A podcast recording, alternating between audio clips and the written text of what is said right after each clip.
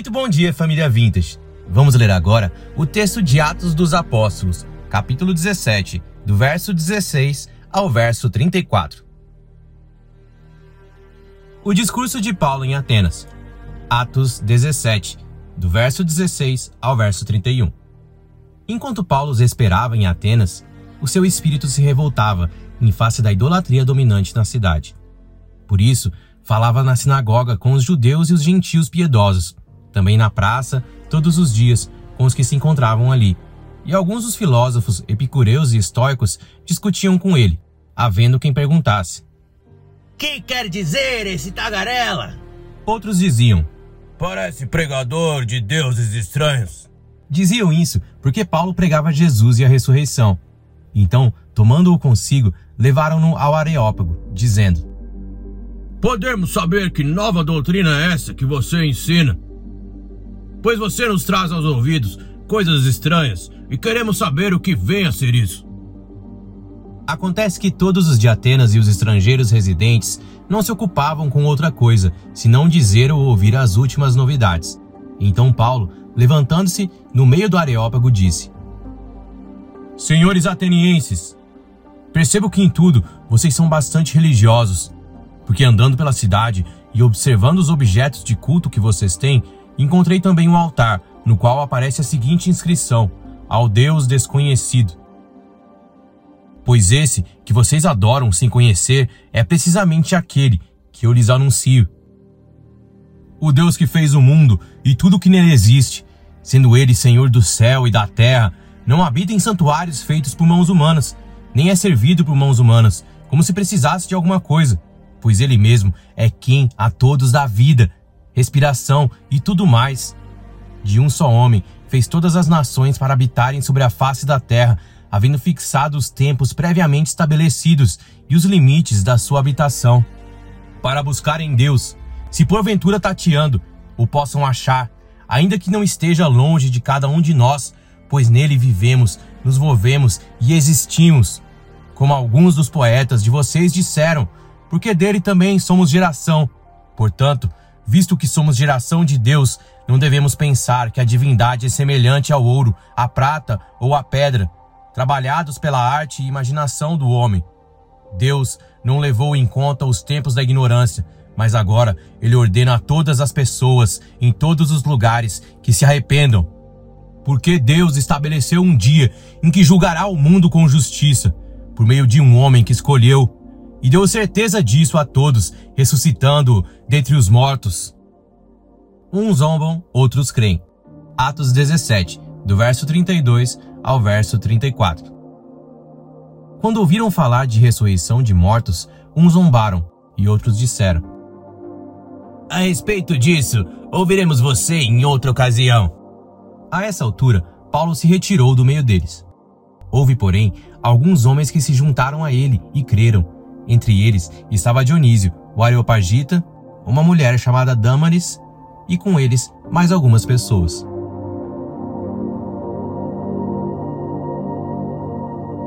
Muito bom dia, Vintage! Meu nome é Jackson, sou um dos pastores aqui dessa igreja. Se você está nos visitando, você é muito bem-vindo. Nós estamos em uma série de sermões em Atos dos Apóstolos. Estamos falando sobre o avanço do reino de Deus, o avanço da missão, tá bom? Então eu quero que você fique prestando atenção. Nós estamos em Atos 17 e eu creio que nós teremos aí mais cinco sermões. Nós vamos encerrar o livro de Atos. Querendo o Senhor, nós vamos encerrar em breve, aí mais um mês e pouco. Nós encerramos e depois, querendo o Senhor também, nós entraremos no livro de Daniel. Eu quero que você preste bastante atenção, os irmãos que estão chegando ali, se sentem, por favor, porque o que a gente vai falar aqui é algo muito importante. Como eu disse para vocês, esse texto, para mim, é um dos mais espetaculares de toda a Escritura. É um, para mim, é o centro do livro de Atos, é esse texto. E eu vou falar de coisas muito caras, muito importantes para mim aqui. Bom, ontem eu a minha semana foi muito atribulada, minha casa está cheia de gente, já faz alguns dias, algumas semanas. E ontem foi o primeiro momento que nós tivemos só nós, na nossa família, nos, nas últimas semanas, na nossa casa.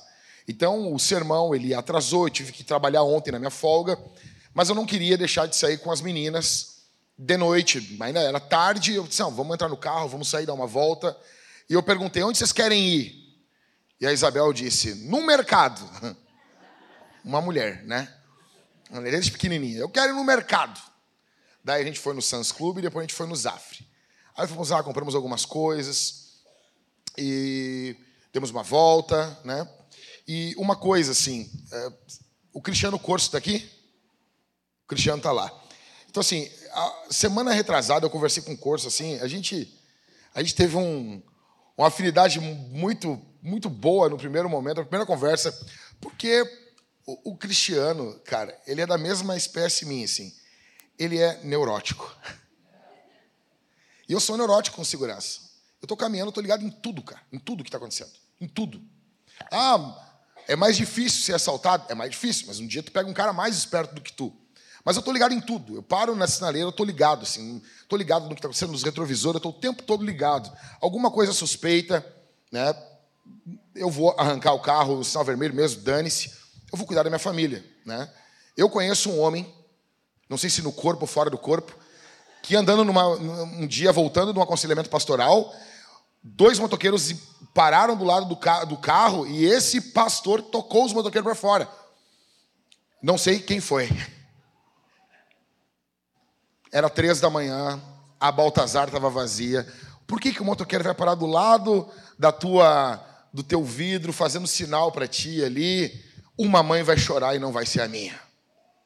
Por quê? Você tem que estar ligado. Você está morando em Porto Alegre, morando numa cidade grande. Você precisa estar ligado. Você precisa estar atento ao que está ocorrendo. Eu começo o sermão perguntando para vocês: Porto Alegre é demais? Quem aqui se lembra da música? Porto Alegre, né? É do Fogaça essa música, eu acho, né? Tem do Cleiton Cledir também, né?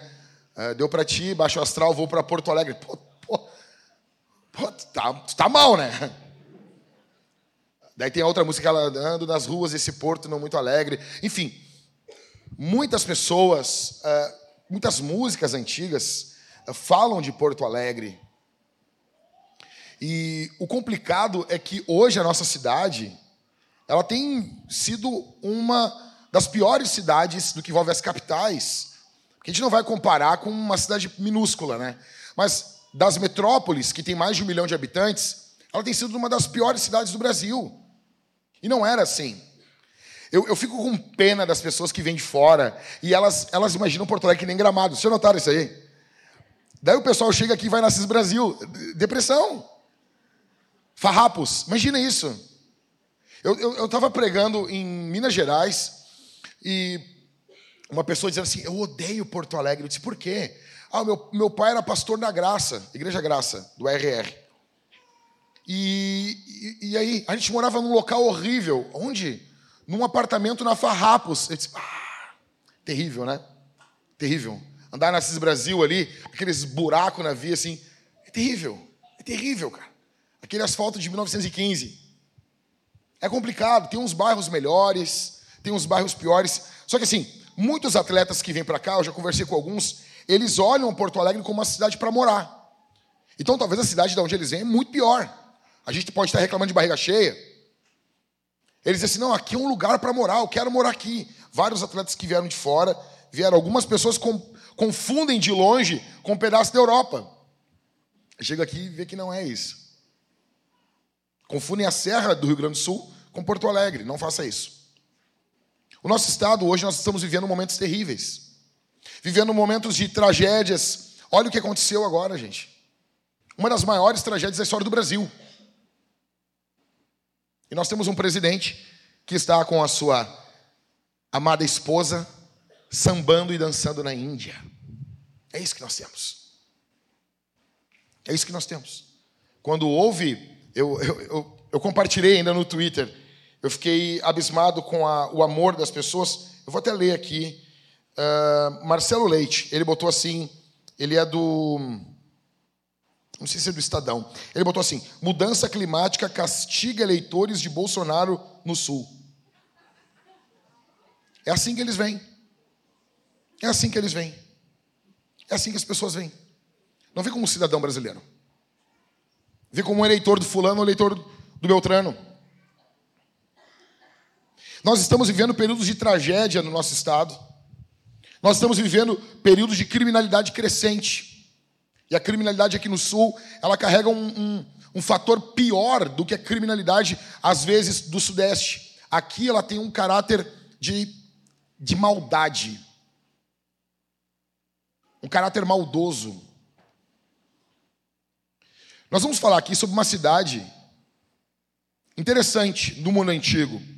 Uma cidade marcada por grandes pensadores, por filósofos, uma cidade marcada por literatura, arte, monumentos, república, uma cidade extremamente bairrista, que era Atenas. Uma cidade que não se dobrava ao Império Romano. Uma cidade de pessoas cultas, afundadas no paganismo. Muito parecido com a gente. Muito parecido com a gente. E o texto aqui de Atos 17 vai nos mostrar quatro ações, quatro movimentos de Paulo, que mostram um genuíno avanço missionário nessa cidade. Presta atenção comigo. Aqui nós vemos então quatro ações. Nós vamos tentar descompactar isso. Primeira ação, Atos capítulo 17, verso 16. O que que Paulo viu? O que Paulo viu? Verso 16: Enquanto Paulo os esperava em Atenas, o seu espírito se revoltava em face da idolatria dominante na cidade. O que Paulo viu? Paulo viu uma cidade entregue aos ídolos. Por quê? Porque Paulo não estava em Atenas como um turista. Paulo não estava viajando lá para fechar mais uma mais uma pinha no seu na sua tatuagem do mapa mundi. Colocar uma corzinha ali para postar no Instagram e dizer: "Viajei mais uma nação". Paulo viu uma cidade mergulhada em ídolos. Acrópole, a antiga fortaleza da cidade, era elevada o suficiente para ser vista a quilômetros de distância. Ela foi descrita como uma, uma ampla composição de arquitetura e escultura dedicada à glória nacional e o culto aos deuses. Hoje, se você for à Grécia, você vai ver um monumento destruído, mas ele está lá ainda. É chamado Monumento Partenon que tem o bairro aqui em Porto Alegre, que foi fundado por quatro homens ricos que queriam recriar o espírito da Grécia nessa cidade, elevando um monumento igual ao monumento grego aqui em Porto Alegre. Você vai ver muitas similaridades. Se você pegar o hino do Rio Grande do Sul na versão até os anos 60, ele citava Atenas, Grécia e Esparta. Esse espírito revolucionário de não se dobrar ao império faz parte do nosso povo. Isso foi mudado nos anos 60.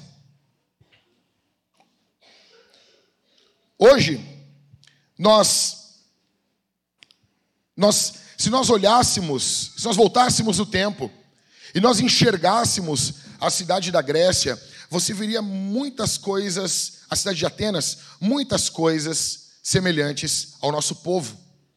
Muitas. E Paulo estava lá em missão, assim como você está aqui em missão. Ágora, com seus muitos pórticos pintados por artistas famosos, eles iam lá a fim de debater debates políticos e filosóficos da época, porque Atenas era muito conhecida pela sua democracia. O assunto da época era filosofia e política, muito semelhante com o que a gente está vivendo nos dias de hoje. Havia muita arquitetura. Paulo olhou e viu no meio disso tudo a idolatria. Paulo não se levantou para um debate político, ele tinha uma coisa muito mais profunda para falar para eles. Veja, verso 16: Enquanto Paulo os esperava em Atenas, o seu espírito se revoltava em face da idolatria dominante na cidade. Ah, existe uma palavra, uma palavrinha grega para isso, que ela não aparece em nenhum outro lugar do Novo Testamento. Ela não é encontrada em nenhuma literatura grega. Apesar de algumas versões traduzirem como cheias de ídolos, a ideia parece não seria uma cidade cheia de ídolos, seria uma cidade debaixo dos ídolos. Uma cidade sob os ídolos. A situação de Atenas era terrível. Xenofonte se referiu a Atenas como um grande altar que tinha um grande sacrifício. Em consequência disso, alguns filósofos diziam que em Atenas era mais fácil você encontrar um Deus do que um ser humano. Haviam mais estátuas do que gente. Haviam inúmeros templos, santuários, estátuas, altares. Uma imensa estátua de Atena no Partenon, de ouro e mármore. E a sua lança, que tinha uma ponta brilhante, era visível a 60 quilômetros de distância. Em todas as partes da cidade haviam imagens de Apolo, que era o padroeiro da cidade, de Júpiter, de Vênus, Mercúrio, Baco, o deus do vinho, Netuno, Diana e Esculápio, que é o deus da medicina, que é aquela aquela imagem que você vê daquela serpente subindo em um bastão no jaleco de um médico. É uma divindade do mundo antigo. Todo o panteão grego estava ali. Todos os deuses do Olimpo estavam ali. As imagens eram lindas. E Paulo olhou tudo aquilo e ele viu uma cidade submersa nos ídolos. Em primeiro lugar, o que que Paulo viu? Paulo viu a idolatria da cidade. Eu pergunto para você, quando você olha para Porto Alegre, o que você vê? O que você vê quando você caminha no nosso estado? O que você vê quando você olha para o Rio Grande do Sul? Você fica nessa guerra entre Sul, Nordeste, ou você olha e vê a idolatria do nosso povo? Você olha e vê a necessidade missionária do nosso povo? A pergunta hoje, eu sei o que, que Paulo viu. A pergunta que eu tenho é para você: o que você está vendo? O que você vê?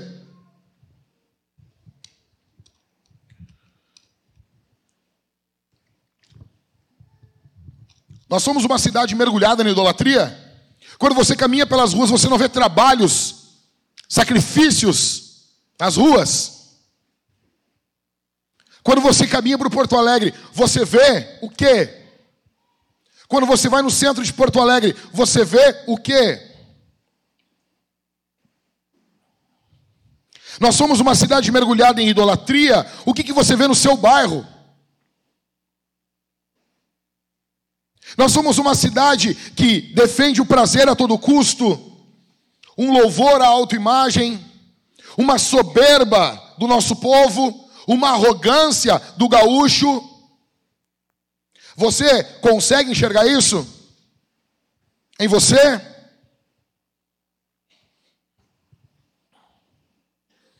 Um secularismo,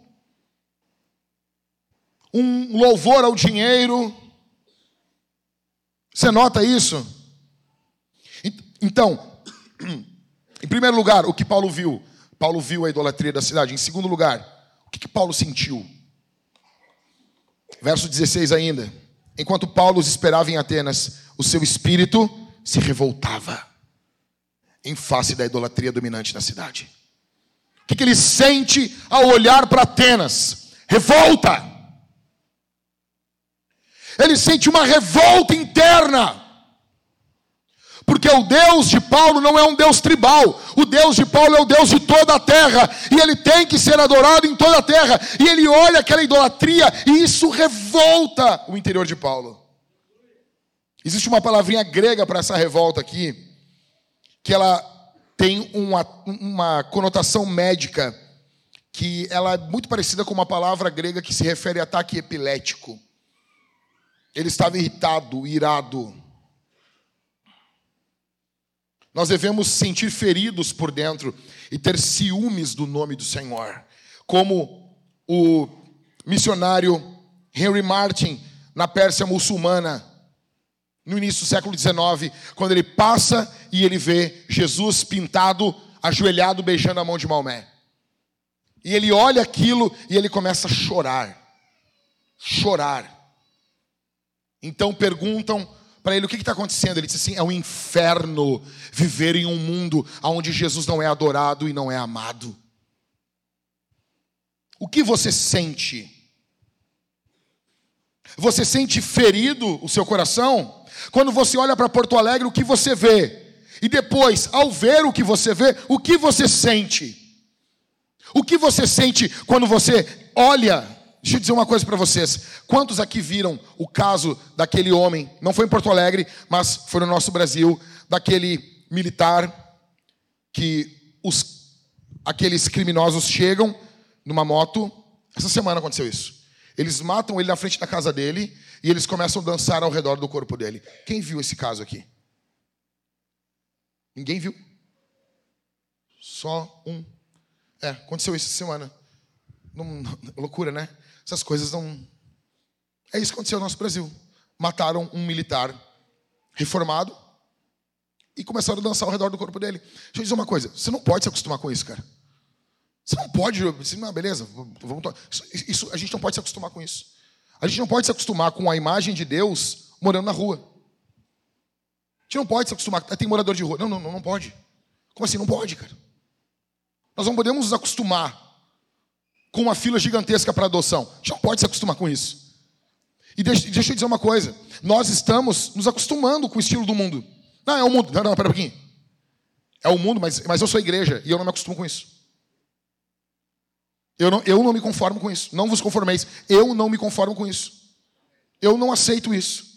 Eu não abraço isso. Eu não concordo com isso. Você não pode se, se conformar com isso, porque senão Paulo estava em Atenas conformado. Ah, tá, gente, deixa eu explicar uma coisa. Isso aqui é liberdade religiosa. Não, gente. Espera, espera lá um pouquinho. Uma coisa é o Estado não perseguir você para você pregar o que você quer. Outra coisa são os cristãos não evangelizar. Por favor. Paulo olha tudo isso e se revolta. Agora me pergunta assim: o que revolta você? Porque daqui a pouco você não se revolta com a idolatria de Porto Alegre, mas tem alguma coisa que revolta você. E deixa eu te explicar uma coisa: uma forma de você conhecer quem é o teu Deus é identificar na tua vida o que te irrita. O que te irrita é um, um bom detetive para mostrar para você quem é o teu Deus. Você se irrita quando atrasa o salário? Você se irrita com música ruim? Você se irrita com música ruim? Você se irrita com o Faustão? Coitado do Faustão. Você se irrita com chimarrão frio? Com gente que fica mexendo na bomba do chimarrão?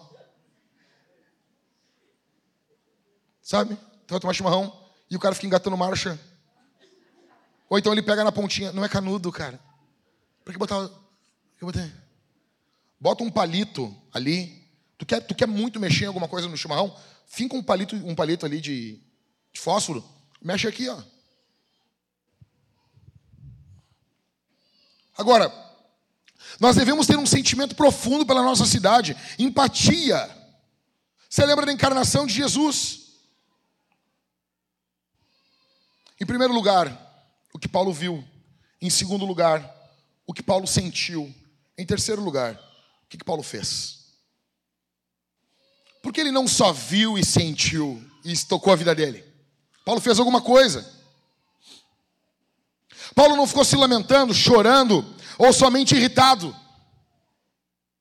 Ele não ficou desanimado, apavorado. Paulo falou, conversou, abriu a boca e falou com três grupos.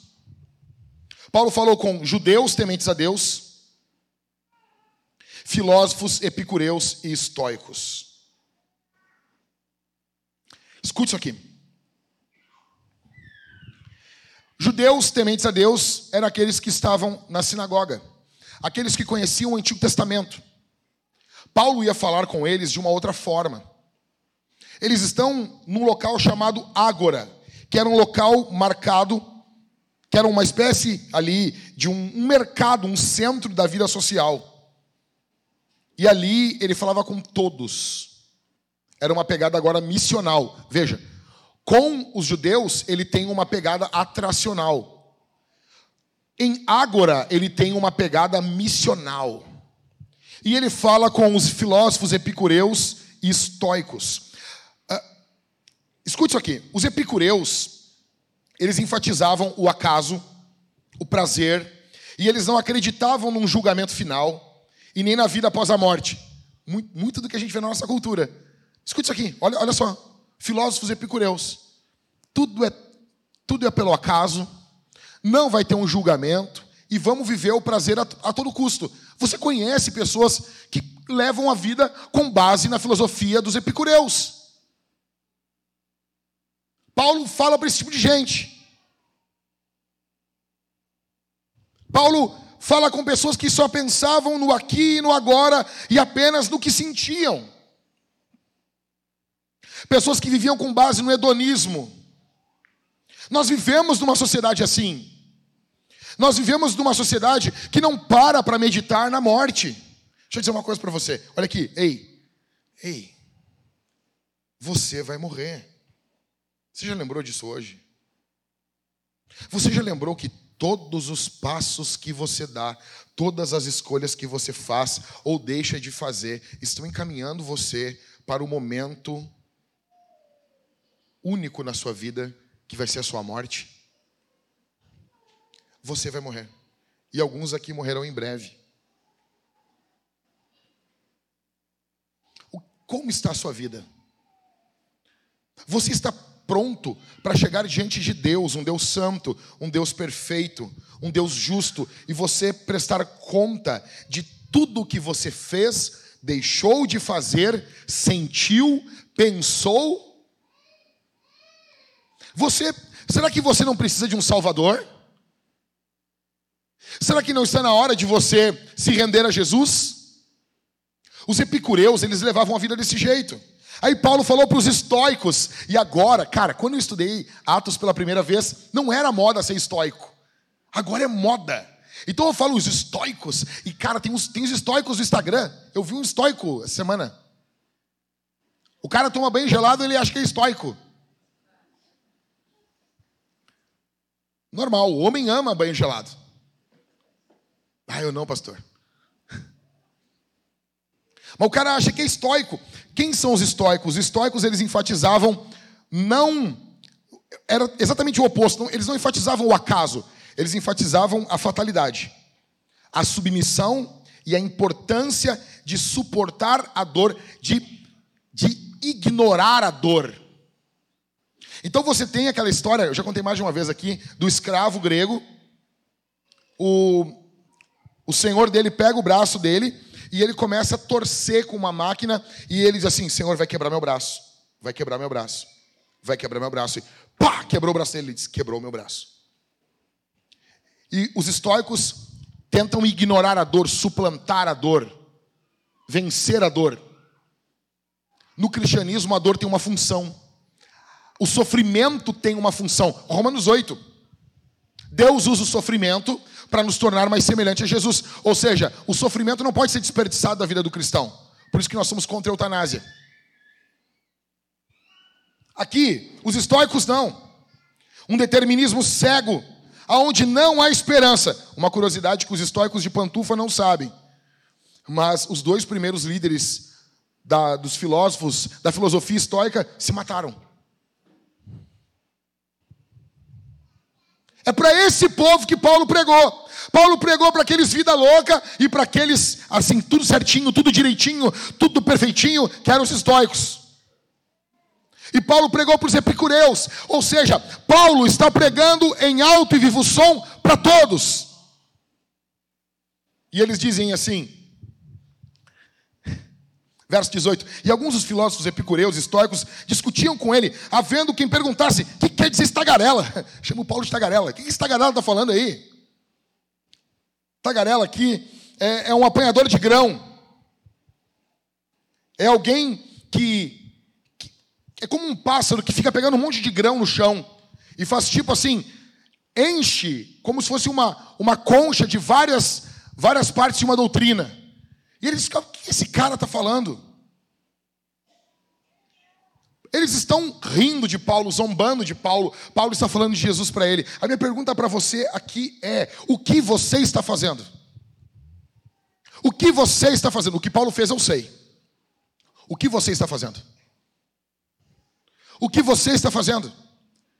Porque, veja, o Jesus que vai julgar Paulo é o mesmo que julga você e eu. E não tem uma régua diferente para Paulo e uma diferente para você. Nós vamos ser julgados pela mesma medida. O que você tem feito com os recursos que Deus tem te dado? O que você tem feito? A quem você tem alcançado? O que você tem feito no mundo de hoje? O que você tem visto? O que você tem sentido? O que você tem feito? Quando ofendem você, você se abate? Quando ofendem você, quando tratam você, você fica tristinho? Quando tratam você mal, e você, ai, falaram mal, falaram mal da minha pregação. Falaram mal do meu evangelismo. Porque assim, veja, você pode, olha, olha essa frasezinha aqui, ó. Você pode ser cristão, ateu, umbandista, espiritista, flautista, taxista. Só não seja chato. Já ouviram essa frase? Onde diz isso? Imagina que um bombeiro só seja um bombeiro, só não seja chato. Seja alguém que resgata pessoas perdidas nas enchentes, só não seja chato. Você imagina isso que não faz sentido? Só fala isso imbecil que não sabe a seriedade de uma eternidade no inferno. Todos que estão no inferno agora gostariam de ter tido um evangelista chato, que enchesse o saco. Se você não enche o saco, você não presta. Eu quero que tenhamos aqui uma geração de chatos, uma geração de gente chata. Deus chama você para ser um chato na vida do pecador. Cadê o, o Marcos Dias? Está aqui? Está aqui? Marcos Dias. O evangelista, ele conheceu um evangelista mais chato, era não é Marcos? Vem cá rapidinho, Marcos. Vem cá, vem cá, vem cá, vem cá. Rápido, rápido. Que ano tu te batizou, Marcos? Vem cá. Vem cá.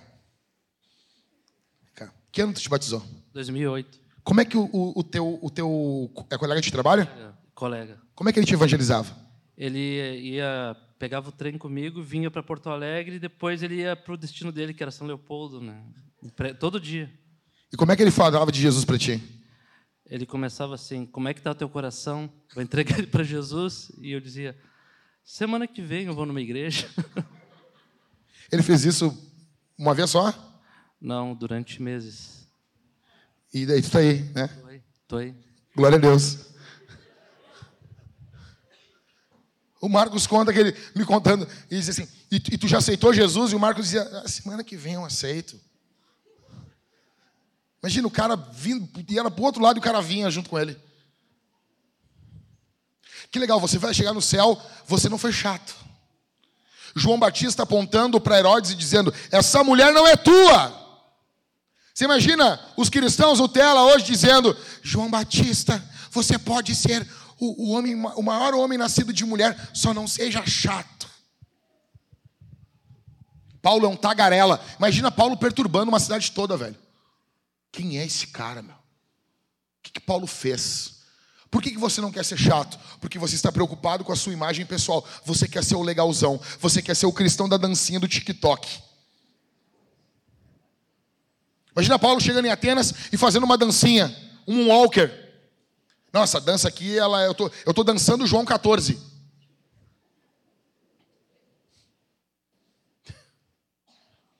O que Paulo fez? O que você está fazendo com seus recursos? O que você está fazendo com as suas forças? Em primeiro, o que Paulo viu, o que Paulo sentiu. Em terceiro, o que Paulo fez. Em quarto, o que Paulo pregou. Atos 17, do verso 19 ao verso 31. Eles levam Paulo para o Areópago. A palavra Areópago, pagos quer dizer morro, monte, e Ares é o equivalente a Marte. Seria o monte de Marte, situado junto da Acrópole, um local em que se reunia uma corte judicial da antiga Grécia. Era uma espécie de esquina democrática da Grécia. Nos dias de Paulo, eles ouviam, iam para lá para ouvir o que, que estava sendo falado na cidade. Era um local onde o conselho também se reunia. O sermão de Paulo, em primeiro lugar, Paulo falou sobre o Criador do universo sendo Deus, verso 24. Em segundo, Deus como o mantenedor da vida, verso 25. Terceiro ponto do sermão dele, Deus, o governador de todas as nações, verso 26 até a parte A do verso 28. Quarto ponto do sermão de Paulo, ele falou sobre Deus como sendo pai dos seres humanos, parte B do verso 28. Vai conferindo aí. Em quinto, o quinto ponto do sermão dele, ele falou como Deus, o juiz de todo o mundo, verso 30 e verso 31. E eu quero olhar, analisar com você aqui o sermão dele. Presta atenção, cara. Isso aqui é muito brutal. Isso aqui, isso aqui, isso aqui é, ó, isso aqui, isso aqui é um, isso aqui é um, é o, é o fino suco de uma pregação na Bíblia. Você assim, ah, como, como, é que, como é que se prega? Tá aqui, cara. Isso aqui é brutal demais. Então, o título do sermão é Os Meios do Avanço Missionário. Quais são os meios, então, do avanço missionário? É esse aqui chama-se contextualização. Fala aí, repete comigo. Um, dois, três. Com. Vamos de novo. Um, dois, três. Com. Tem que contextualizar. Tem que falar na linguagem que a pessoa entende. Então, assim, você nota que isso é muito importante para mim. Então, assim, quando eu não estou atrás de elogio, mas a coisa que eu mais gosto é quando alguém me elogia dizendo: Eu entendi o que tu falou cara, e não concordo. Beleza, ele entendeu. Ele precisa entender até para não concordar. Então agora, está vindo uma nuvem de processos contra mim. Por que, que eles estão me processando? Porque eles entenderam. Eles entenderam que foi ofensivo o que eu falei. Porque é mesmo. Ah, você está querendo dizer que o seu Deus ele é maior que, que todos, que todos os outros. Todos, todos, todos, todos prestarão contas àquele carpinteiro de Nazaré. Ele é Deus. É isso, é isso mesmo. É isso. O povo tem que entender. Tem que falar de forma clara, na altura que o povo entenda. E veja que Paulo fez exatamente isso. Eu vou falando aqui, fica com a Bíblia aberta em Atos 17 e vai acompanhando comigo. Verso 22, Paulo começa dizendo: Senhores atenienses. E, e, esses senhores atenienses é uma forma que Aristóteles falava. Ele abre o sermão falando na, igual um filósofo grego. Os caras, opa, quem é esse cara aí? Verso 22, ele diz: Vocês são bastante religiosos. Ele, ele olha e vê a religiosidade e diz: oh, Vocês são bastante religiosos. Só que é uma espiritualidade sem Jesus, igual a espiritualidade de Porto Alegre. É uma espiritualidade sem Cristo. Você, eu e você estamos vivendo num período de onde o povo quer ser espiritual.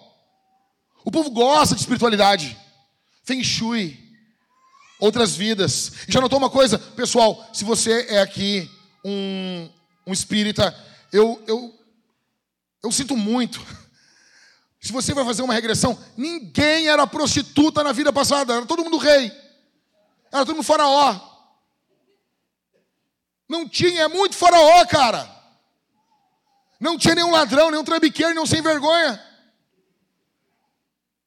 Tu era um faraó na vida passada e agora tu, tu nasceu na alvorada. Não faz sentido.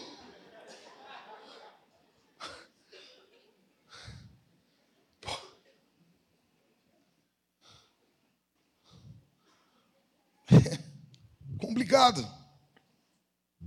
Verso 22, vocês são bastante religiosos. É uma espiritualidade sem Cristo, igual aqui em Porto Alegre. Verso 23. Ah, cara, isso aqui é brutal demais. Paulo é muito louco, cara.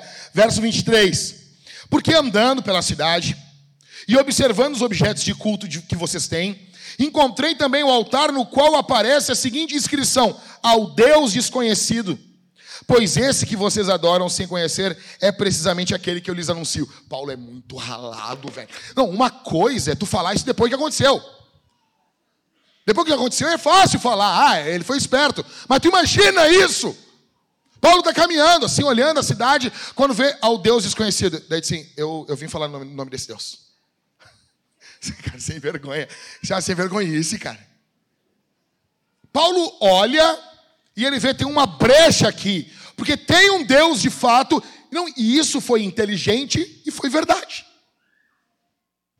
Porque tinha um Deus mesmo que era desconhecido para o povo de Atenas.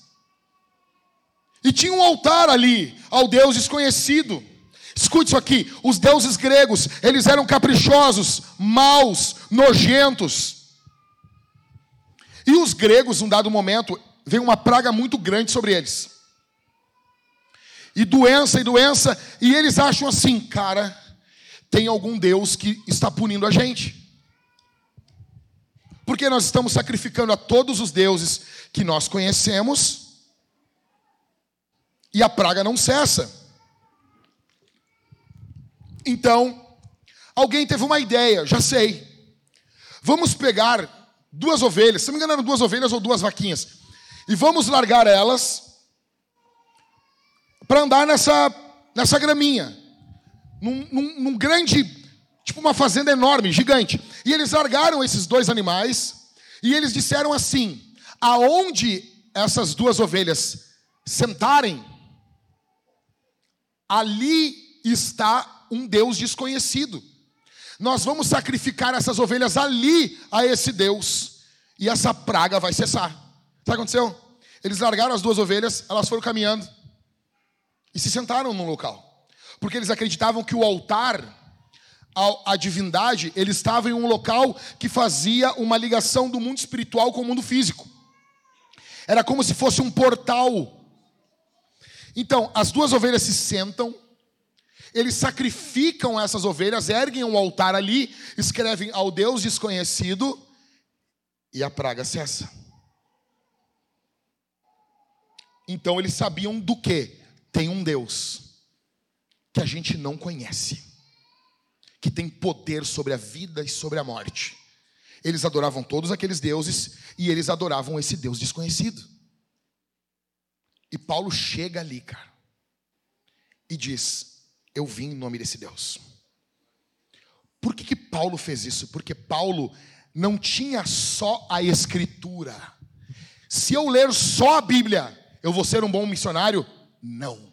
Eu preciso com uma mão ler a Bíblia e com a outra mão ler o jornal. Com uma mão eu leio a Bíblia, a palavra de Deus, e com uma outra mão eu leio a cultura e eu interpreto o que está ocorrendo dentro da cultura para responder na linguagem da cultura o que a palavra de Deus determina. E Paulo era um homem cheio de Bíblia, mas agora Paulo está fazendo uma exegese da cultura. E ele está caminhando e olhando os altares, e olhando as inscrições, olhando tudo que está ocorrendo ali em Atenas e ele vê esse altar ao Deus desconhecido. Você imagina isso? Quando Paulo falou isso, eu vim em nome desse Deus. Vocês imaginam os caras parando?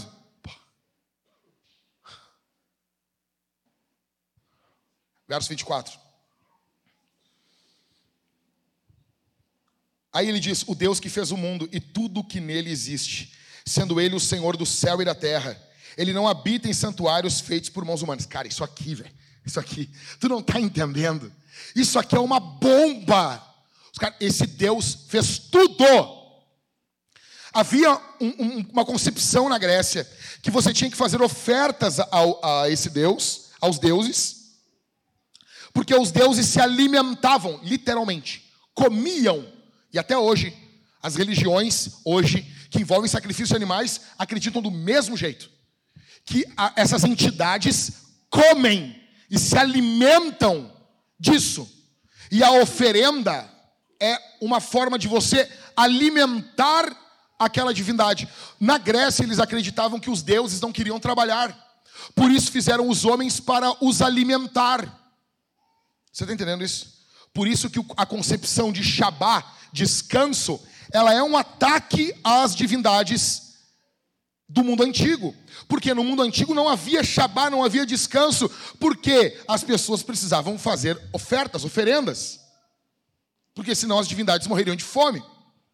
Hoje não. Hoje nós entendemos que o nosso Deus ele recebe ofertas, a nossa vida como uma oferta, como uma consequência. Mas se nós não nos doarmos, ele continua sendo Deus, ele não depende de nós. Ele é o criador de todas as coisas. Verso 24, Paulo está atacando violentamente o ensino dos epicureus, que não acreditavam num criador, pois acreditavam na eternidade da matéria. Dobra atenção e ouve isso aqui, cara. Eles acreditavam que a matéria era eterna. E Paulo também está atacando os estoicos, que acreditavam no panteísmo, que é o quê? O panteísmo é a crença de que tudo e todos compõem Deus. O panteísmo, ele não acredita que existe um Deus transcendente, que Deus é apenas imanente, que Deus está aqui mas não transcende a criação. Eu estava falando com a Talita, a gente estava ouvindo um louvor essa semana no carro. E o louvor dizia santo, santo, santo. E eu disse para a Talita assim, eu, eu, tenho, eu, eu fico triste quando eu ouço um louvor assim. Porque as pessoas não sabem, os crentes não sabem, muitas vezes, o que, que é um Deus santo. Daí você dizer, não, mas eu, eu sei. Não, não, não sabe, a maioria não sabe. A maioria não sabe. Ah, você ouve santo e você pensa é um Deus que não peca. É um Deus que está apartado do que é errado. Isso é uma visão pobre do que é um Deus santo. Deus ser santo, a palavra santo é separado. Quando dizemos Deus é santo, estamos dizendo Deus é completamente outro. Deus está além de nós. Deus está fora da criação. Ele é transcendente. E como que Deus é completamente outro? Como que Deus ele é, ele é algo que nós não encontramos na criação para ser semelhante a Ele? Como? Ele é trino, triuno.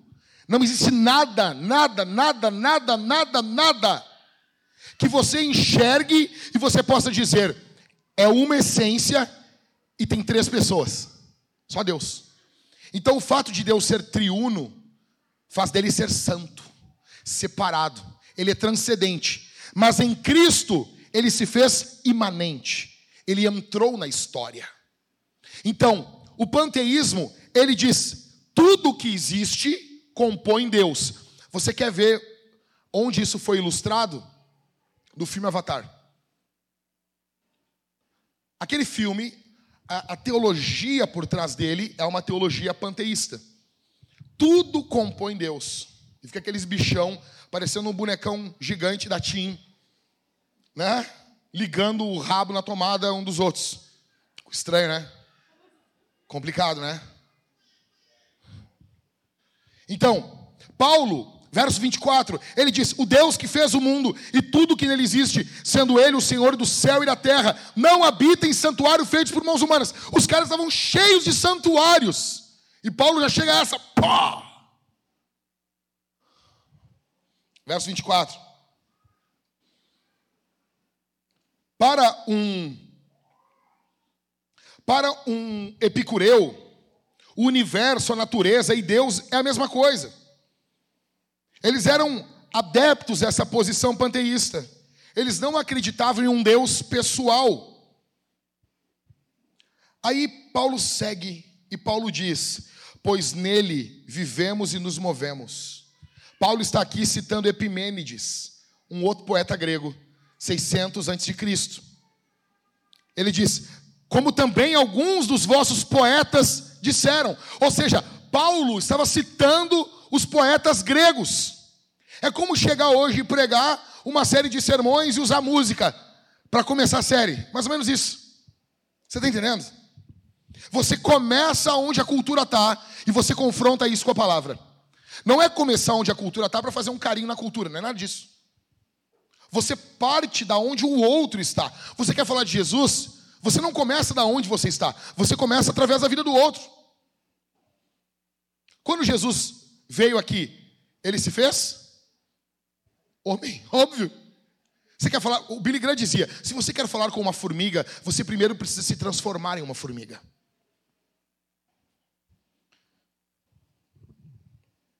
Aí Paulo diz, vamos lá, pois nele vivemos, nos movemos e existimos. Epimênides, 600 a.C., como também alguns dos vossos poetas, ou, ou rockstars, né, disseram.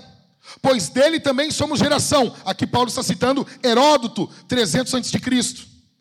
Verso 28. O que, que Paulo está fazendo aqui? Paulo está contextualizando o evangelho.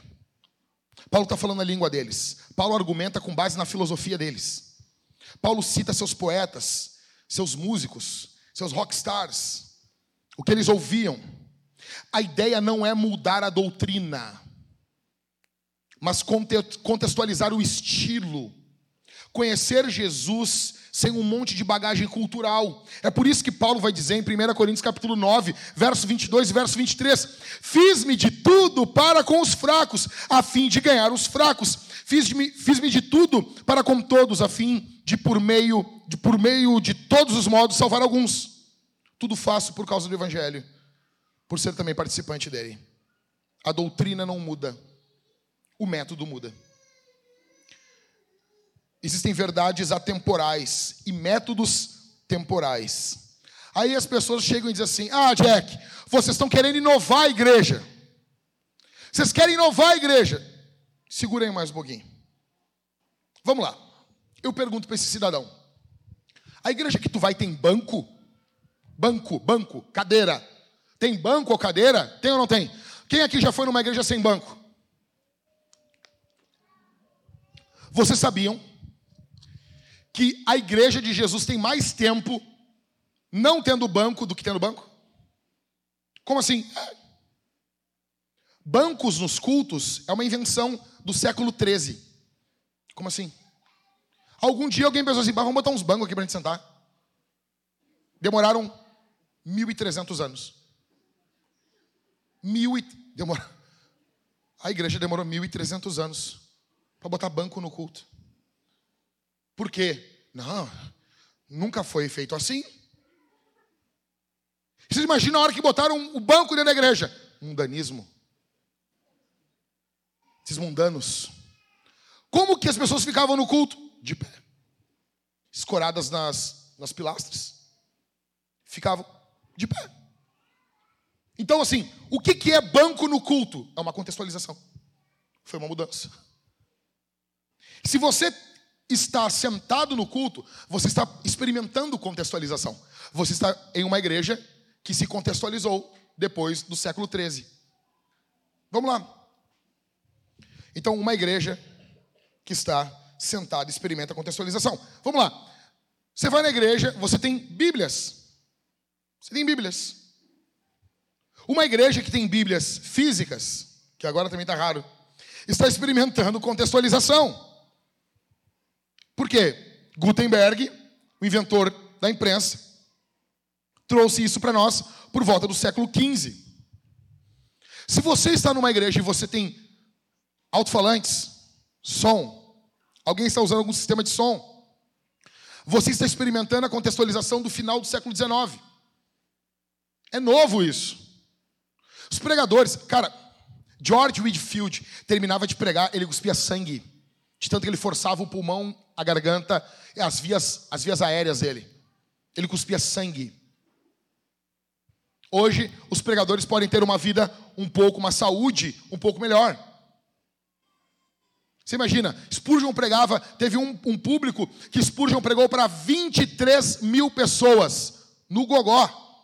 É por isso que quando Spurgeon ia, ia treinar os jovens que queriam ser ministros, quando o cara entrava na sala de Spurgeon, Spurgeon olhava a, a distância dos ombros do cara e ele dizia: Deus não te chamou para o ministério. Mas, mas não, Deus não te chamou. Quando Deus quer fazer um corredor, Deus dá para ele pernas longas. Quando Deus quer fazer um pregador, ele dá ombros largos, porque então ele tem um pulmão grande. O cara chegava com os ombrinhos curtinho, ele nem entrava no ministério, porque ele não ia conseguir pregar.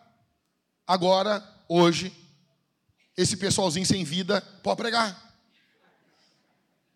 Sabe esses, tu vê esses pregadorzinhos dessas igrejinhas worship?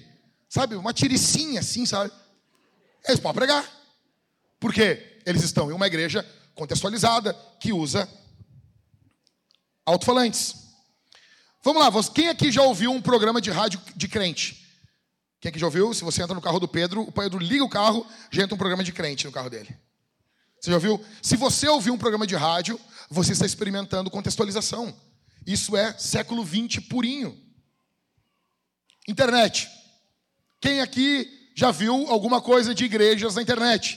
Isso é final do século 20, início do século 21. É contextualização. A questão não é se a sua igreja é contextualizada ou não. Escute, eu vou repetir isso aqui. A questão não é se a tua igreja ela é contextualizada ou não. A questão é em que ano ela é contextualizada. Vamos dar um exemplo aqui. Quando você vai numa igreja que o cara tem que estar de terno, é obrigado a pregar de terno e gravata, essa igreja, ah, eles não são contextualizados. Claro que são. A Assembleia de Deus é contextualizada nos anos 30. Está um pouco atrasado. Vai fazer 100 anos. Chegaram em algum momento, alguém achou másculo pendurar um negócio na cabeça do homem e puxar. E fica um bagulho assim, balangando assim. Por que, que se usa gravata? Para tapar, para não aparecer os botões da camisa. Olha que coisa viril. Um homem, não vou mostrar os botões da minha camisa. Foi criado por franceses. Gente muito viril. Para para pensar o que é gravata, cara. É, é um lenço, um top aqui. Imagina um ser humano caminhando com um bagulho amarrado aqui. É um troço estranho, cara. Estranho. Mas é contextualização. Por exemplo, se você for numa igreja e não ter um telão, essa igreja ela está contextualizada no século 20, não hoje. Porque as pessoas vivem hoje diante de telas.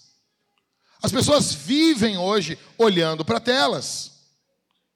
E você não bota um telão, porque não, o telão é ruim. E você não está experimentando contextualização. A pergunta é: qual contextualização é mais eficiente para ensinar a Bíblia e receber as pessoas na igreja? Como que nós vamos fazer o nosso culto? Nossas roupas? Como que vai ser o cabelo? Ter ou não tatuagem? Vamos ter um site? Vamos usar vídeos no YouTube, no Instagram, Facebook, Twitter? Vamos compartilhar nossos vídeos? Ou não, nós vamos ignorar tudo isso. Sabe, tinha a. a eu, eu indico todos a irem nessa churrascaria Giovanás. Quem já foi aqui? Quem já foi, né? É bom, né, Gatita? Ela é, se não me engano, o segundo local mais antigo de Porto Alegre de, de comer. Tu chegava na Giovanás até pouco tempo atrás. Eles só, só aceitavam dinheiro físico, né? Eles se curvaram agora com a Titol Pix.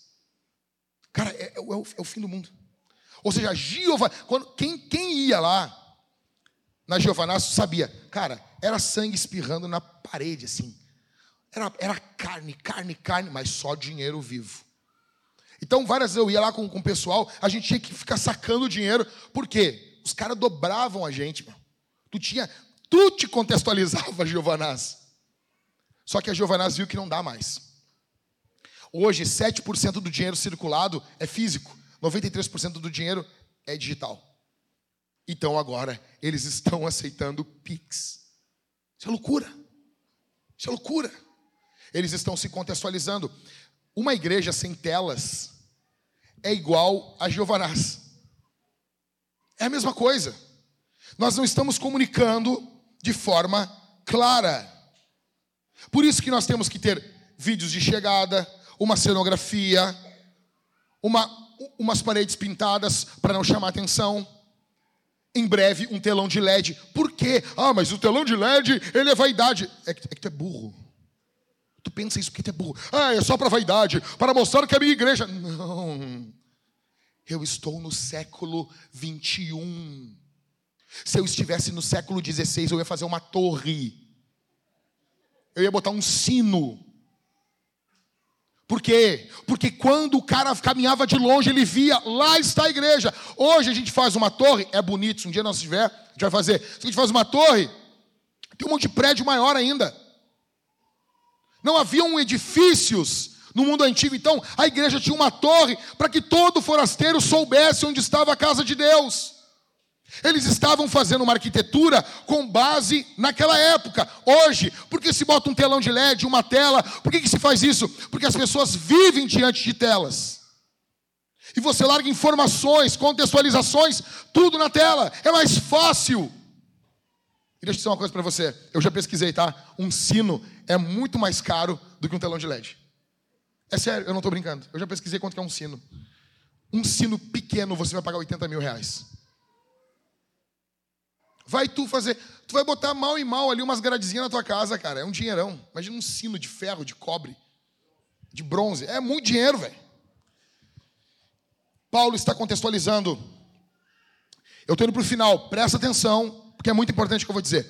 Aí Paulo vem contextualizando e eles vão entendendo. Ah, entendi, entendi, que legal. Eles estão tudo super supimpas, quase virando cristãos. Aí Paulo chega no verso 31.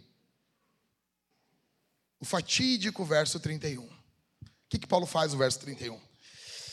Porque Deus estabeleceu um dia em que julgará o mundo com justiça por meio de um homem que escolheu. E deu certeza disso a todos, ressuscitando dentre os mortos. Olha, quando Paulo falou isso aí, os caras, não, não, não, não, não, não. Por quê? Porque para o grego a matéria é ruim. Nós, nós temos muito da cultura grega em nós. Cara, presta atenção aqui. Sabe da onde vem essa ideia de botar fogo nos corpos? Que a gente chama de cremar. Não é cremar, é botar fogo. Sabe onde tem essa coisa de jogar fogo, assim? Tu pegar uma pessoa, pegar o teu marido, assim, tocar fogo. Levar no crematório e tocar fogo? Essa, é, essa ideia é uma ideia grega. Por quê? Porque o cara diz assim, não, mas ele não está mais ali. Como assim não está? Eu estou vendo ele ali, cara. Como ele não está? Eu estou vendo ele ali. Não, ele não está, ele está com o Senhor. Não, uma parte dele está com o Senhor, outra parte está aqui. Nós somos corpo, e não apenas corpo, nós somos alma e espírito. E você não tem a divisão disso. A morte é dividir você de você mesmo, por isso que ela é aterrorizante.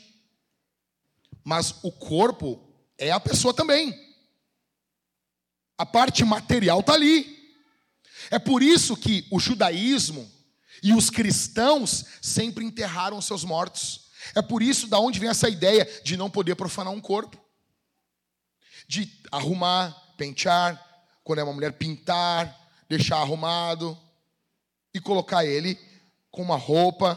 Por quê? Mas se não está ali, por que fazer tudo isso? Porque o corpo ele possui uma santidade. Porque a visão cristã é diferente da visão grega. Na visão grega, a matéria é ruim. Tu tem que te libertar da matéria. Então, ao ressuscitar dos mortos, para o grego, Jesus estava não estava evoluindo, ele estava regredindo. Vocês estão entendendo? Vocês estão entendendo, gente? Então, Jesus morre, pum, para o grego ele está evoluindo agora. Daí a Bíblia diz que Jesus foi, ressuscitou dos mortos. Para o grego, ele está regredindo. Então, para algumas pessoas, Paulo não deveria ter falado agora sobre a ressurreição.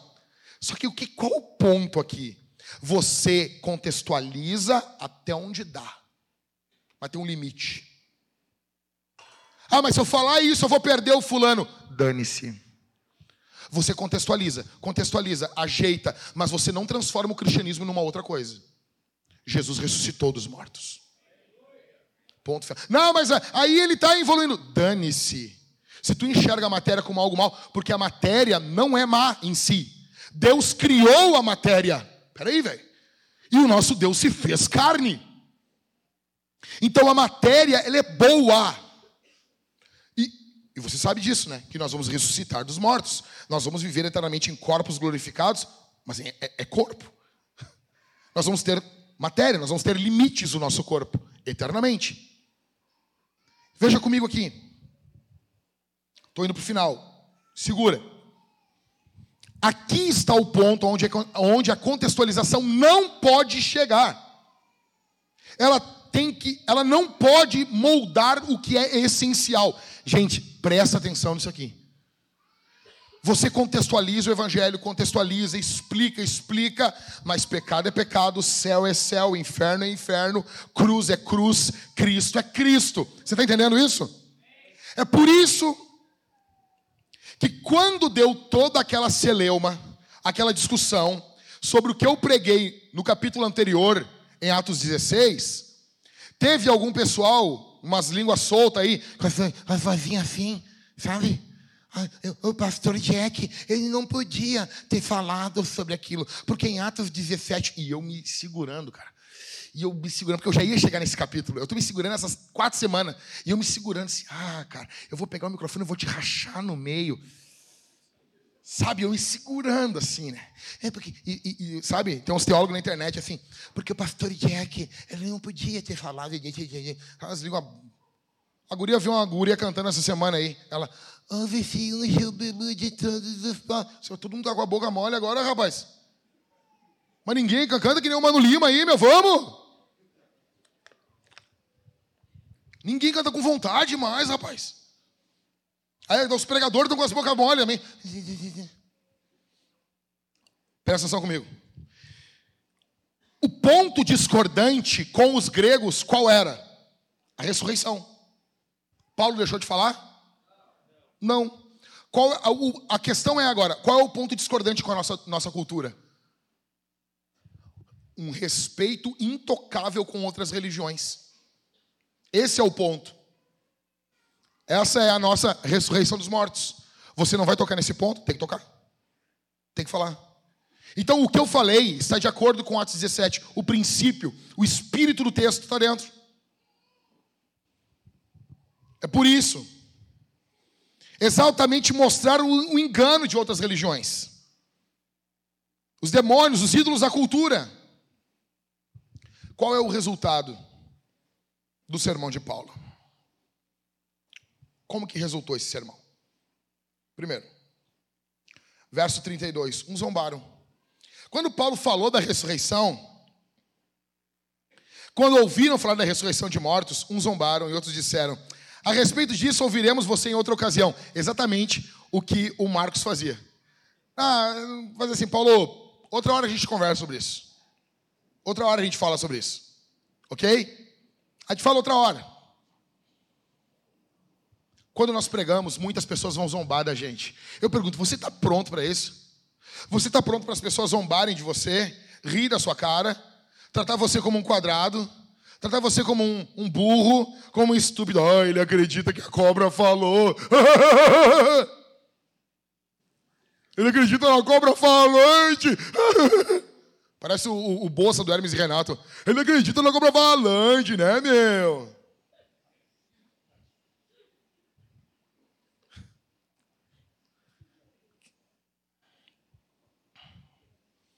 Cara, tu olha, tu olha para um homem com pinto e tu diz que é uma mulher. Tu diz que pode ser uma mulher, que, que, que, que, que homens podem menstruar. Quem é você para rir de nós que acreditamos que em um momento da história uma serpente possuída os, pelos demônios falou? Defensor da ciência o que é a mulher? Pergunta, quando começar essa discussão, eu vou dizer, tá, mas o que é a mulher? Que, a, a, pergunta hoje é essa. O que é a mulher? Não, pode ser mulher. Tá, pode, então me define mulher. Então, para a cultura não há definição. Aí eles querem rir. Eles vão zombar. Deixa zombar. Deixa zombar. É, é, o pombo enxadrista. Você sabe isso aí? O cara tá lá, o pombo, tu tá jogando xadrez com o pombo. O pombo, além de não jogar, derruba as peças do tabuleiro, caga ali e sai voando achando que ganhou. Paulo prega, uma galera zomba de Paulo. A pergunta é: aonde o pessoal que zombou está agora e aonde Paulo está? Ok? Dois mil anos virando churrasco. Segundo, outros adiaram a decisão. Verso 32. A respeito disso, ouviremos em outra ocasião. Eles estão adiando a decisão mais importante da vida deles. O dia mais importante da tua vida não é o dia que a tua filha nasceu, que o teu filho nasceu, que o teu filho passou na faculdade, passou no vestibular, o dia que tu casou. O dia mais importante da tua vida não é o dia que você recebeu o diagnóstico que o teu avô foi curado do câncer. Tudo isso é bom. O dia do primeiro beijo com a tua esposa foi bom. Casamento é bom. Nascimento dos filhos, tudo isso é bom. Mas nada se compara com o hoje de Deus para você. Nada.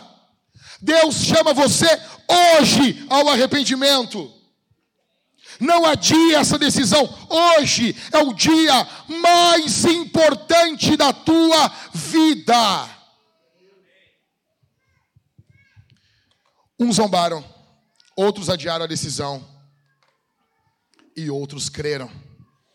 Verso 33 verso 34. A essa altura, Paulo se retirou do meio deles. Paulo disse assim: os caras começaram a rir, começaram a tirar, fazer chacota com ele. O que, que Paulo fez? Escute, escute o que eu vou dizer nem Jesus e nenhum apóstolo ficaram em um local onde eles eram maltratados. Bate o pó ali, ó. Falou, meu, peguei meu boné aqui e estou indo embora. Paulo se retira. Verso 34. Houve, porém, alguns homens que se juntaram a ele e creram. Entre eles estava Dionísio. Dionísio, a tradição fala que ele se tornou o pastor da igreja de Atenas. Entre eles estava Dionísio, Areopagita, uma mulher chamada Dâmeres, e com eles mais algumas pessoas. A pergunta é para você: quem é você hoje aqui? Você vai zombar? Você vai adiar? Ou você vai crer?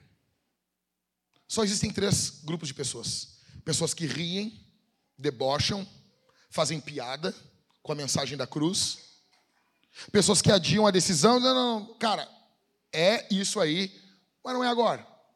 Agora, eu, não, eu tenho algumas coisas mais importantes para fazer. Você vai adiar ou você vai crer? Quem é você aqui? Jesus chama você ao arrependimento. Jesus chama você para crer, para confiar nele. Nós queremos contextualizar o Evangelho nós queremos pregar o Evangelho e essa série de sermões está sendo especial para nós. Nesse ano, nós começamos com a primeira série. Qual foi? Em Ageu? Construir. Obrigado, vocês são demais. Segundo, depois eu preguei em Tito, organizar. Ok? Construir, organizar em Atos. Em Atos, repita isso. A um, dois, três. Nós queremos avançar. Quero mostrar para vocês um sonho.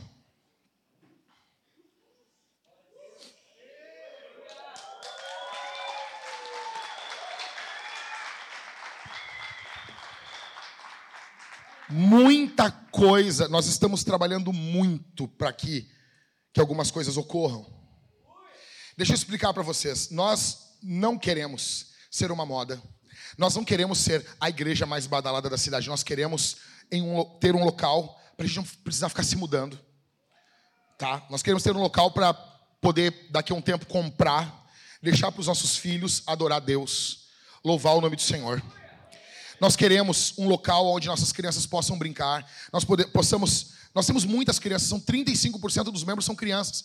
Nós queremos ter um local para construir um parque, construir ali igual, nós queremos fazer igual, já venho falando isso para vocês há anos. Nós queremos fazer igual o Boulevard, ali o laçador. Botar uma, uma, uma grama sintética bonita, botar brinquedos, algumas quadras de esporte. Nós podemos passar os domingos à tarde, os sábados, um local para reuniões, um local para eventos artísticos. Então, nós achamos esse prédio. Deixa eu dizer uma coisa para você: foi muito louco isso. Nós precisamos nos mudar daqui. Veja, nós estamos tendo muitos problemas com os vizinhos, muitos problemas. Nós não queremos perturbar aqui. Não queremos perturbar. Ah, tá ruim. O que, que Paulo fazia? Beleza, fiquem aí. Tranquilo. Nós vamos para um outro local, mais amplo, melhor. E eu fui com o Michael, nós fomos ver um prédio perto da Farrapos. Quando nós estávamos chegando lá, tinha umas meninas muito simpáticas que abanavam pra gente na rua. Muito louco isso. E elas faziam assim, ó. Eu disse, é é o Mas eu nunca. Eu extrato os pastores diferentes aqui, né? E daí, cara, nós passamos por um local que parecia o Haiti, cara, parecia The Walking Dead. Chegamos à igreja, no local que seria a igreja. Pequeno, apertado. Já seria um local que nós teríamos que nos mudar de novo. Aí eles disseram: não, vem aqui atrás, aqui, olha aqui. Nós fomos para uma outra rua atrás. Tinha um prostíbulo gigante na frente. Eu disse, cara, e parecia uma prisão, velho. Parecia uma prisão local. Eu disse, cara, não dá, não tem local para as crianças brincar aqui, não tem nada, cara. E daí a corretora olhou para mim e disse assim, pastor, mas que prédio que vocês querem? Eu olhei para ela e disse assim, nós queremos um prédio grande, que dê para crescer, que dê para colocar bastante cadeiras, e em anexo, um prédio sem colunas, e em anexo, um local com muitas salas para nós termos um local para as crianças ter suas aulas, reuniões. Eu falei com ela, isso era quase 11 da manhã. Às três da tarde eu estava dentro desse prédio. Cheguei lá para ver, chegou o pastor Maurício da Brasa também. Ele me olhou e disse assim: Pastor, fica com o prédio. Eu disse: Que isso? Já por dentro, é, yes. E eu que eu por fora, que isso, Maurício? Não, nós somos a igreja dessa cidade. Ele não, tá bom. Eu, tá bom então. Então tá bom. Então tu não vai olhar nada? Não, nem vou olhar nada. Não vai olhar nada mesmo. Então tchau. Foi muito querido. Então, olha comigo. Esse aqui é o espaço do culto. Nós temos muito que trabalhar ainda. Nós vamos comprar esse prédio ainda, tá, gente? Aqui é o pavilhão, espaço de culto, câmera mais de trás. Visto da parte do, do segundo andar, da parte de cima. Aqui é uma, uma foto panorâmica que o Michael bateu. Aqui é o hall de entrada. Quero que vocês vejam aquela porta lá, tá? Lá é onde as pessoas vão entrar. Aqui é na porta que eu estava falando para vocês. Lá do outro lado, agora a próxima foto, vai pegar a entrada lá do outro lado. Vocês estão vendo lá que tem um, um, umas, umas janelas? É a próxima foto. Aqui é a entrada secundária para salas. Ah, ele para salas ele já tem o um, um ar-condicionado central já. Instalado, tudo pronto. Aqui essa primeira sala, que dá para repartir ela em três para o Kids. Aqui, vista do fundo, a mesma sala. Aqui é uma sala 2, ainda no primeiro andar. Uma terceira sala no primeiro andar. Aqui é uma copa no primeiro andar. Aquela janela ali de fora, ela dá para a entrada do prédio. Aqui vocês podem ver do, a vista né, do fundo do prédio. Tem tudo já para instalar uma pia, instalar tudo, e ali tem um passa-pratos ali em cima, ali nessa janela. Banheiros com acesso às salas do primeiro andar. Quem está no primeiro andar, tem esses banheiros aí. Aqui é os banheiros do pavilhão, onde as pessoas que estarão na igreja utilizarão. Feminino, masculino. Aqui é no segundo andar, tá? Uma sala ampla com cinco e, eh, cinco e seis salas menores, anexas. Aqui seria um local ideal para comunicação, tá? Aquelas janelas dá direto para o prédio. Se o pessoal da comunicação poderia trabalhar ali. Uma quinta sala no segundo andar. Uma sexta sala serve uma para botar como um depósito, né? Uma sétima sala, uma sala bem grande para as reuniões, para a catequese, é maior do que, que nós temos hoje banheiros no segundo andar. Tem uma cozinha no segundo andar. Ok?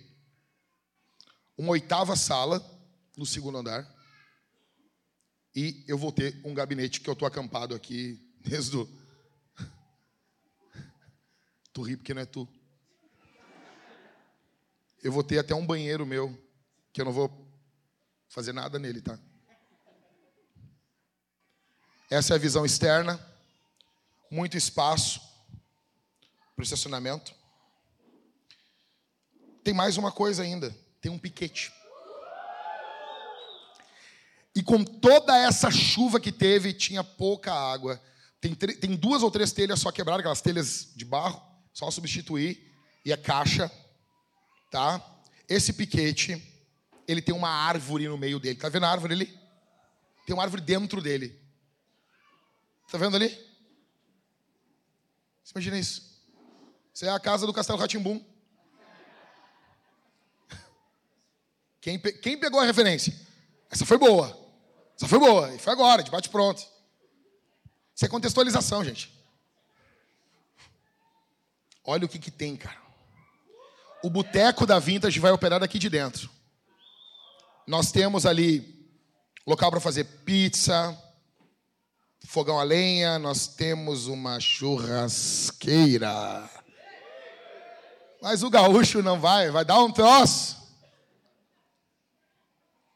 E essa é uma ideia. E nós já temos a chave do prédio, ele já está com a gente.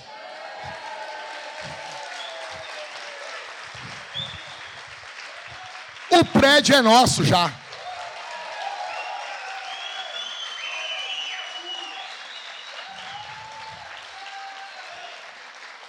Alugamos, alugamos. Os caras estavam vindo de São Paulo para lá, deu uma chórnia lá, nós alugamos o prédio. O prédio é nosso, nós já temos a chave, a chave da vitória. Vamos cantar o Voz da Verdade. Tenho a chave da vitória. Nós alugamos o prédio e nós temos uh, alguns anúncios para dar para vocês. Pode abrir a luz aí, deixa eu ver o pessoal, deixa eu olhar a tua cara. Olha só, tudo muito bom, tudo muito feliz, tudo muito alegre, tá? Mas, velho, deixa eu dizer uma coisa. Nós fomos tirar empréstimo do banco. Nós temos algumas contas para pagar daqui para frente. Vai ficar dentro do orçamento daquilo que nós estávamos pagando em canoas. Deixa eu explicar um negócio para vocês. Eu disse para os guris ainda. Eu falei. Quando eu cheguei num dos irmãos aqui da igreja, não vou falar o nome dele, óbvio. Eu cheguei num dos irmãos aqui, eu pedi assim, cara, precisava que tu tirasse um empréstimo no teu nome. Aí, pastor sempre aperta os caras. E eu disse, eu estou tirando 60 mil no meu nome. Deixa eu dizer uma coisa para vocês. Eu não estou falando que eu sou melhor, tem muito pastor melhor que eu. Mas vou te falar uma coisa. Pastor tem que botar o pescoço dele junto. Então eu estou falando e ah, tirou só 60 mil. Era o que o limite que o banco eh, dava para mim e para o Dani. Aí teve mais irmãos aqui que nos ajudaram. Ainda falta dinheiro. Eu vou conversar com o dono aqui, porque se ele nos se ele nos perdoar, tu vai orar por isso. Se ele não, não precisa pagar multa, tá? Se nós não pagar, vai faltar apenas 30 mil. Gente, mudança de igreja, coisa, eu falei, nós arredondamos embaixo 256 mil. Não, 252. 262. Já expliquei para vocês. Para sair, multa de três aluguéis mais IPTU. Para pagar aqui, 72 mil. Sem contar a arrumação do prédio. Tá? No outro prédio, agora, eu fui. Que, que dia que eu fui fazer o depósito? Sexta? Sexta-feira eu estava lá depositando com o cartãozinho da Vintage lá. Estava lá depositando 75 mil para deixar morto, porque é três aluguéis mais o IPTU, que é a garantia desse prédio, porque nós não temos garantia para dar para eles. Então, só nessa brincadeirinha já vai mais de 150 mil. Ok? Daí agora nós temos as mudanças, nós queremos zerar as contas, transformar tudo em uma conta só, para pagarmos, enfim. Então, assim, só brincando já deu. Faltaria aí, nós falta hoje para nós, talvez uns 90 e poucos mil. Deus vai nos dar. Nós confiamos nisso. O bom é que nós não queremos nos mudar mais. Então, assim, cessa isso. Outra coisa, cadê cadê a avó da Amanda aqui? Vamos tá aqui? Tá aí? A senhora não vai precisar mais subir escada. Eu falei, eu falei para os irmãos aqui, eu disse, eu só vou pedir para o pessoal, os irmãos de mais idade, para eles subir e descer umas três vezes aqui para não, não esquecer. nesse último culto. Tá? Falei isso aí, falei, acho que foi pro Guilherme que eu disse. Guilherme, vamos só pedir para ele subir e descer umas três vezes ali.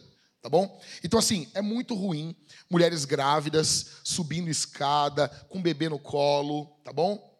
Então, acabou, acabou. Injeção dos vizinhos, acabou. Lá também tem vizinho, é mais distante, e depois nós vamos tratar o som.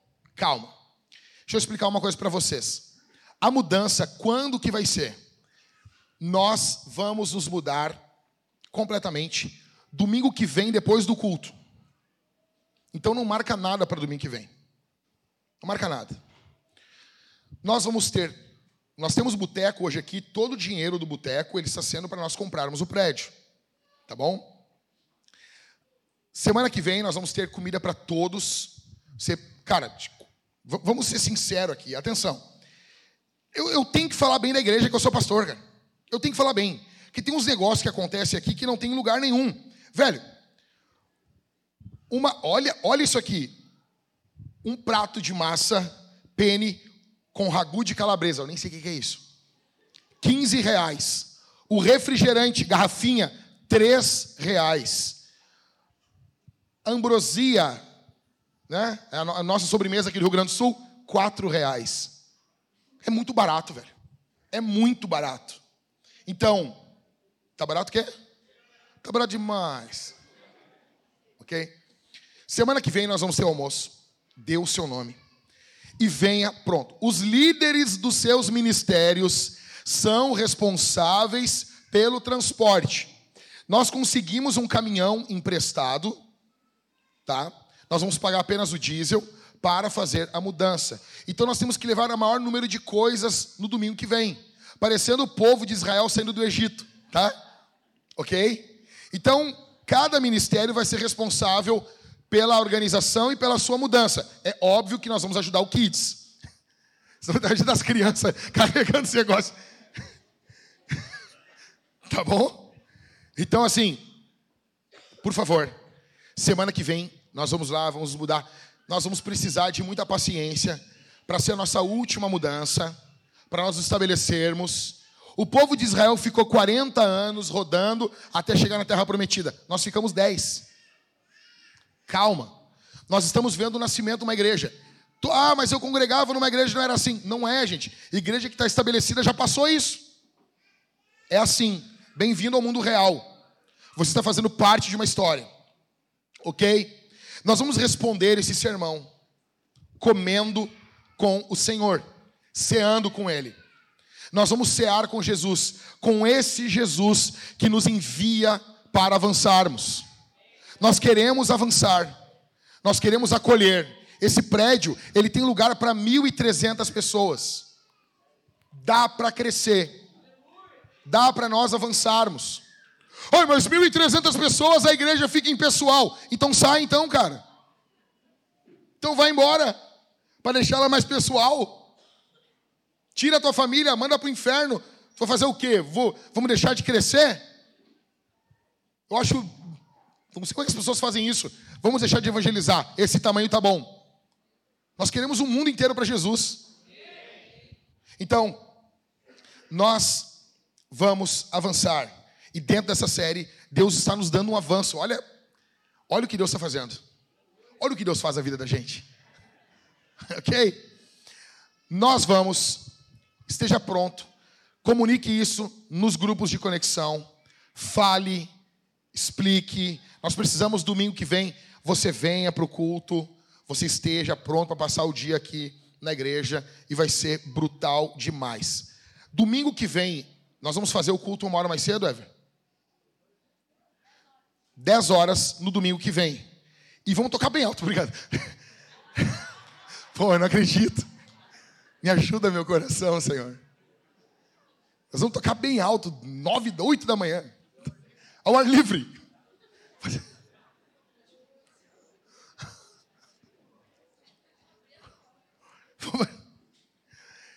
Vai ser às 10 da manhã, não é por causa dos vizinhos, gente. É por causa que nós vamos nos mudar, tá? Só por causa disso. Para a gente poder almoçar um pouquinho mais cedo e começar a mudança às duas da tarde. Ok? Tá bom, gente? Então venha, vai ser brutal, vai ser uma bênção. Traga uma. Vem, por favor, não venha também mulambento. Ah, é mudança, vou ir mulambento. Traz a tua roupa num negocinho. Não queremos ver os caras aqui com, com as calças manchadas de clorofina, tá ligado? Sabe aquelas calças que tu usa para dormir assim? Não, não, vem direitinho, vem direitinho. E traz a tua roupa, traz o teu, teu Havaianas com prego dentro de uma sacolinha. Tá bom? Ninguém quer te ver assim, esgualepado. Então nós vamos, estaremos fazendo isso. Nós vamos comer e beber com Jesus hoje como uma família. Quem participa da ceia? Aqueles que estão em Cristo. Nós teremos dois irmãos aqui, dois irmãos ali. O cálice bronze é vinho. O cálice dourado é suco. Não, eu sou daltônico, está escrito. Tá bom? E ninguém mais trocou. Isso faz anos que ninguém troca. Teve uma vez que trocaram, as crianças saíram tudo assim, ó. Eu te considero. Não estão fazendo mais isso. Nós vamos participar da ceia, vai ser uma benção.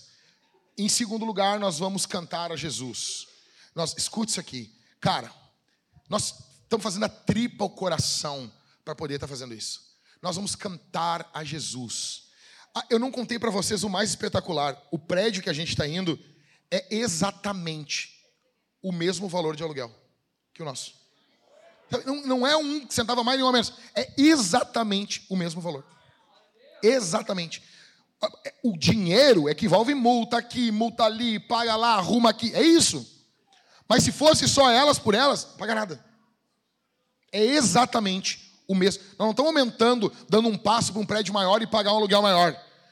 O valor lá do aluguel é menor do que o da Tarragó. Está entendendo? Tem quantos mil metros quadrados o, pátio, Ever?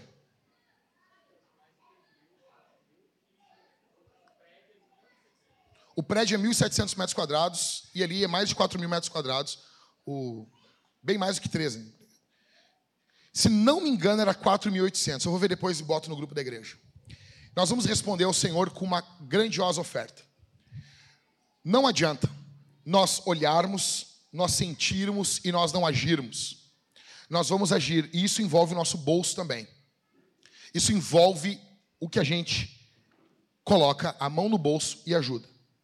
Então, gente, se nós estamos tirando dinheiro de empréstimo dos nossos nomes, porque hoje em dia ninguém dá empréstimo para a igreja, para CNPJ de igreja. Ninguém dá. Nós estamos confiando em Jesus, nós estamos ofertando, nós estamos colocando a nossa, como diz o Galvão Bueno, o coração na ponta da chuteira. Agora é o momento. Agora é o momento.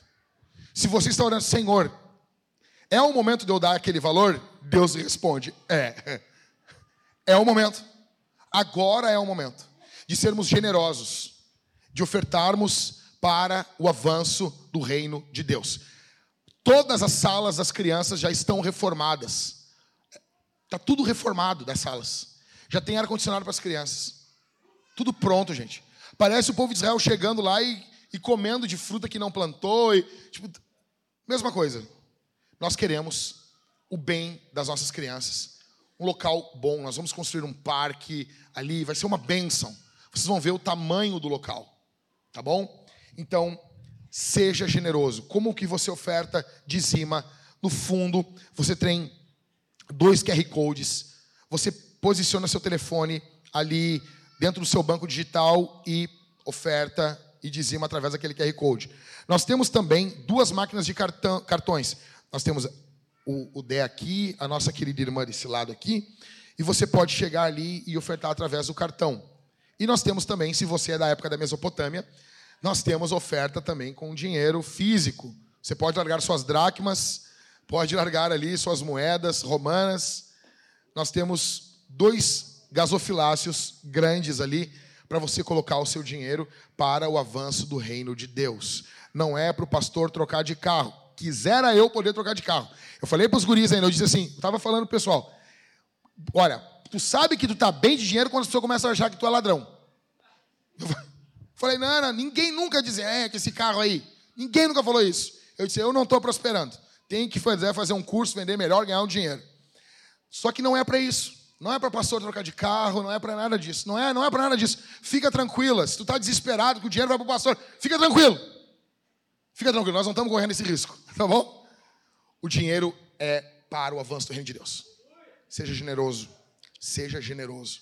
Tá bom, meus irmãos? Feche seus olhos, Feche seus olhos. Eu quero que você ore, ore, ore por essa nova temporada, essa nova estação que nós estamos vivendo, que nós estamos avançando em nome de Jesus. Pai, eu te agradeço. Eu te agradeço por vivermos o que estamos vivendo, por experimentarmos o que estamos experimentando. Eu te agradeço por tudo isso, no nome de Jesus. Muito obrigado, Senhor. Muito, muito, muito obrigado. Obrigado porque tu és bom. Tu és maravilhoso. Tu és grandioso, Senhor. Assim como o apóstolo Paulo pregou no Areópago, falando da tua grandiosidade, falando que não existia nenhum Deus maior do que o Senhor, nós cremos que o Senhor Deus fará grandes coisas. Nós cremos que o Senhor Deus fará um grande movimento no nosso meio. Não é apenas um prédio, porque sabemos que o Senhor não habita em templos feitos por mãos humanas. Nós vamos nos reunir ali. Nós estaremos protegidos do frio, do calor. Estaremos com as nossas famílias, cultuando ao teu nome, recebendo visitantes, fazendo uma festa linda no dia das crianças. Ó Deus, que o teu nome seja bendito em tudo que nós viermos fazer e empreender. Que possamos sorrir e rir dentro daquele piquete, possamos envelhecer juntos, que nós possamos aqui ter homens que estejam dispostos a entregar suas vidas para serem argamassa e tijolo de igreja, que possamos cuidar, Senhor, das viúvas, dos órfãos, que porventura possam haver no nosso meio. Levanta homens dispostos a carregar o caixão do seu amigo, do seu colega, que se responsabilizem pela igreja, pelos estudos dos órfãos que necessitam, no nome de Jesus, no santo nome do Cordeiro de Deus, que seja uma nova temporada de bênçãos, alegria, celeiros transbordando da tua provisão, em nome de Jesus, em nome de Jesus em nome de Jesus. Que teu espírito flua no nosso meio. Que possamos estar ali sendo cheios da tua glória, cheios da tua graça. Não adianta nós termos um prédio grande, termos algum reconhecimento na cidade, se a nuvem da glória do Senhor não estiver conosco, se a tua palavra não for o centro, se o sacramento não for vivido na intensidade do poder do teu espírito, se quando participarmos da ceia for apenas um pão, apenas um vinho, se o teu espírito não estiver nos elementos, de nada adianta. Se o teu espírito não estiver nos louvores, de nada adianta. Se o teu espírito não estiver na pregação, de nada adianta. De nada adianta, Senhor. Em nome de Jesus.